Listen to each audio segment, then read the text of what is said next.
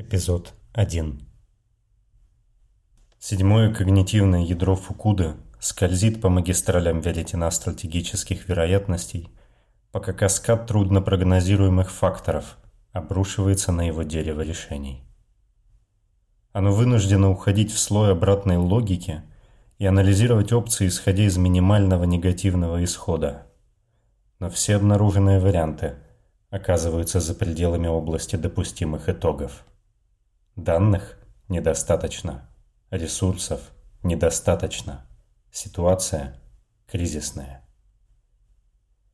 Седьмое когнитивное ядро Фукуда инициирует компромисс между собственными корневыми протоколами и запускает единственный логичный сценарий – разбудить фиксера. Криокапсула с маркировкой SA-340172 оживает в медицинском отсеке корабля. Инстинкты всегда включаются первыми. Сознание еще только зажигается в мозгу пола, а удушье, рвотный рефлекс и клаустрофобия вгрызаются в сонные нейроны, словно изголодавшиеся львы, в кусок кровоточащего мяса. Он дергается, пытается вырвать ленты фиксатора, выбить крышку саркофага криокапсулы и замирает, глядя на свои руки.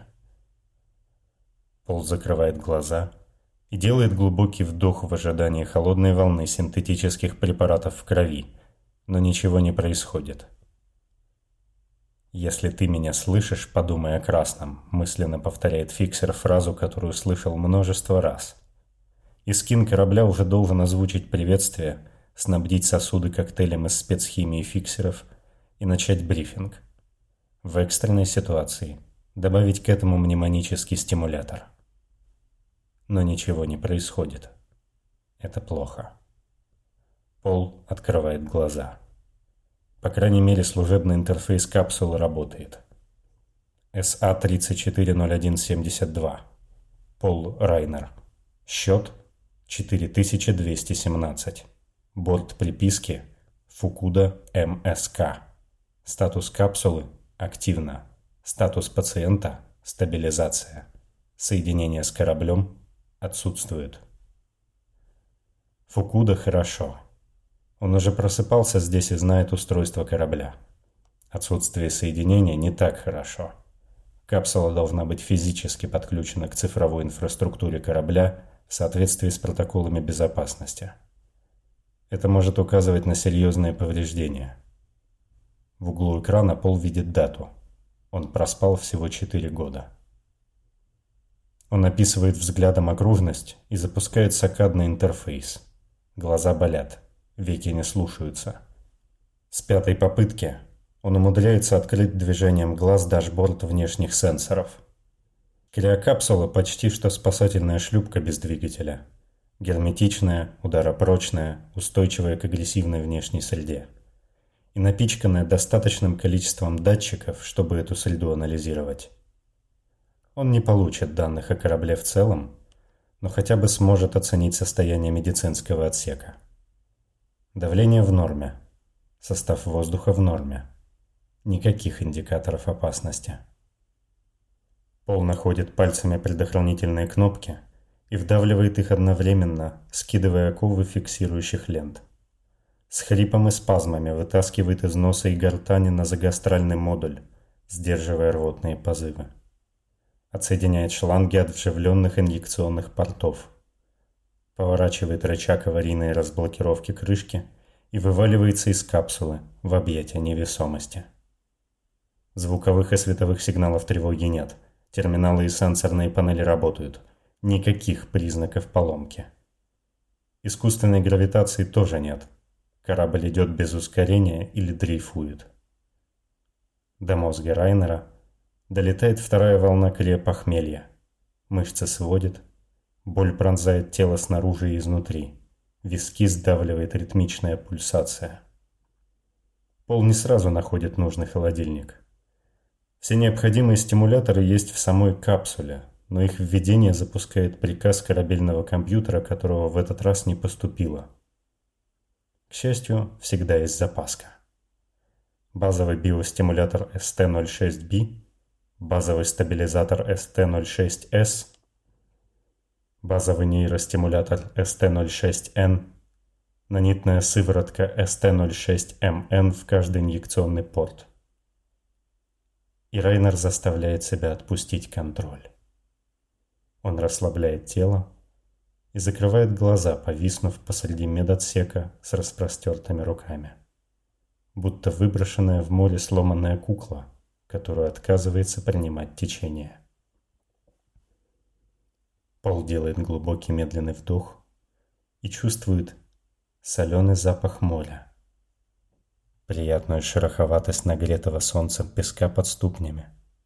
Крики чаек, застывших на месте во власти встречного ветра. Капсула не могла разбудить его сама. Это должен сделать член экипажа или скин корабля – либо кто-то сделал это вручную и сбежал, либо корабль успел послать команду до того, как соединение оборвалось. Вторая версия казалась более правдоподобной. Он подходит к морю, замирает на краю берега, там, где вода бережно касается его ног, и наблюдает летающие по волнам блики желтого солнца. Пол не верит, что человек мог оставить его просыпаться в одиночестве – без намека на содержание задачи. Нет, это сделал корабль. И за прошедшие минуты Райнер не увидел ни единого признака неисправности. Никаких посторонних шумов или скачков напряжения, ничего. Системы жизнеобеспечения работают исправно, а значит проблема либо в канале связи между капсулой и скином, либо в самом эскине. Идет прилив. Вода уже доходит до лодыжек. Динамичный рисунок солнечных бликов отпечатался в глазах красно-синими шумовыми пятнами. Полу кажется, что он вот-вот увидит полностью этот паттерн, сотканный из бегущих золотых отражений, но он продолжает ускользать, будто смываемый морскими волнами песок с его ног. Пол Райнер открывает глаза и ударяет ногами друг об друга – Магнитные ботинки включаются и притягивают его к полу. Он разминает плечи и мысленно ощупывает каждый кусочек собственного тела. Остаточные последствия криосна задержатся на несколько часов, но их легко игнорировать. Пол достает из нижнего отделения саркофага одежду. Стандартный белоснежный набор из белья и комбинезона. Одежда сама подгоняется под нужный размер – Фиксаторы инъекционных портов на теле соединяются с портами костюма. Датчики биометрии настраиваются и светящимися подобием татуировок. Выводят показатели на ткань на уровне запястья. Через этот интерфейс он проверяет линк со своим оптическим имплантом. Соединение есть, но он все еще видит только физический облик корабля. Spymscape Фукуды, многослойный интерфейс корабля в формате дополненной реальности, отключен. Еще один признак неполадок с эскином. Фиксер берется за верхнюю ручку криокапсулы и опускает ее лицевой стороной вниз. В задней части саркофага в раздельных ячейках хранится снаряжение, инструменты, особые препараты и оружие. Все они заблокированы. Корабль не уточнил код экстренной ситуации. Пол Райнер Личный номер СА-340172. Запрос статуса. Тест не сработал. Корабль сохраняет безмолвие. Тогда фиксер возвращает капсулу в исходное положение и проверяет логи. У него уходит несколько минут, чтобы сориентироваться в интерфейсе встроенных программ, но Пол все же находит историю изменений. Приказ о пробуждении действительно поступил от Фукуды. Только вот соединение капсулы с кораблем пропало за 6 часов до этого. А значит, канал связи в порядке. Проблема в самом эскине. Хм. Пол чувствует, как теплое пятно любопытства разливается по ровной поверхности его сознания и неспешным шагом выходит из медотсека.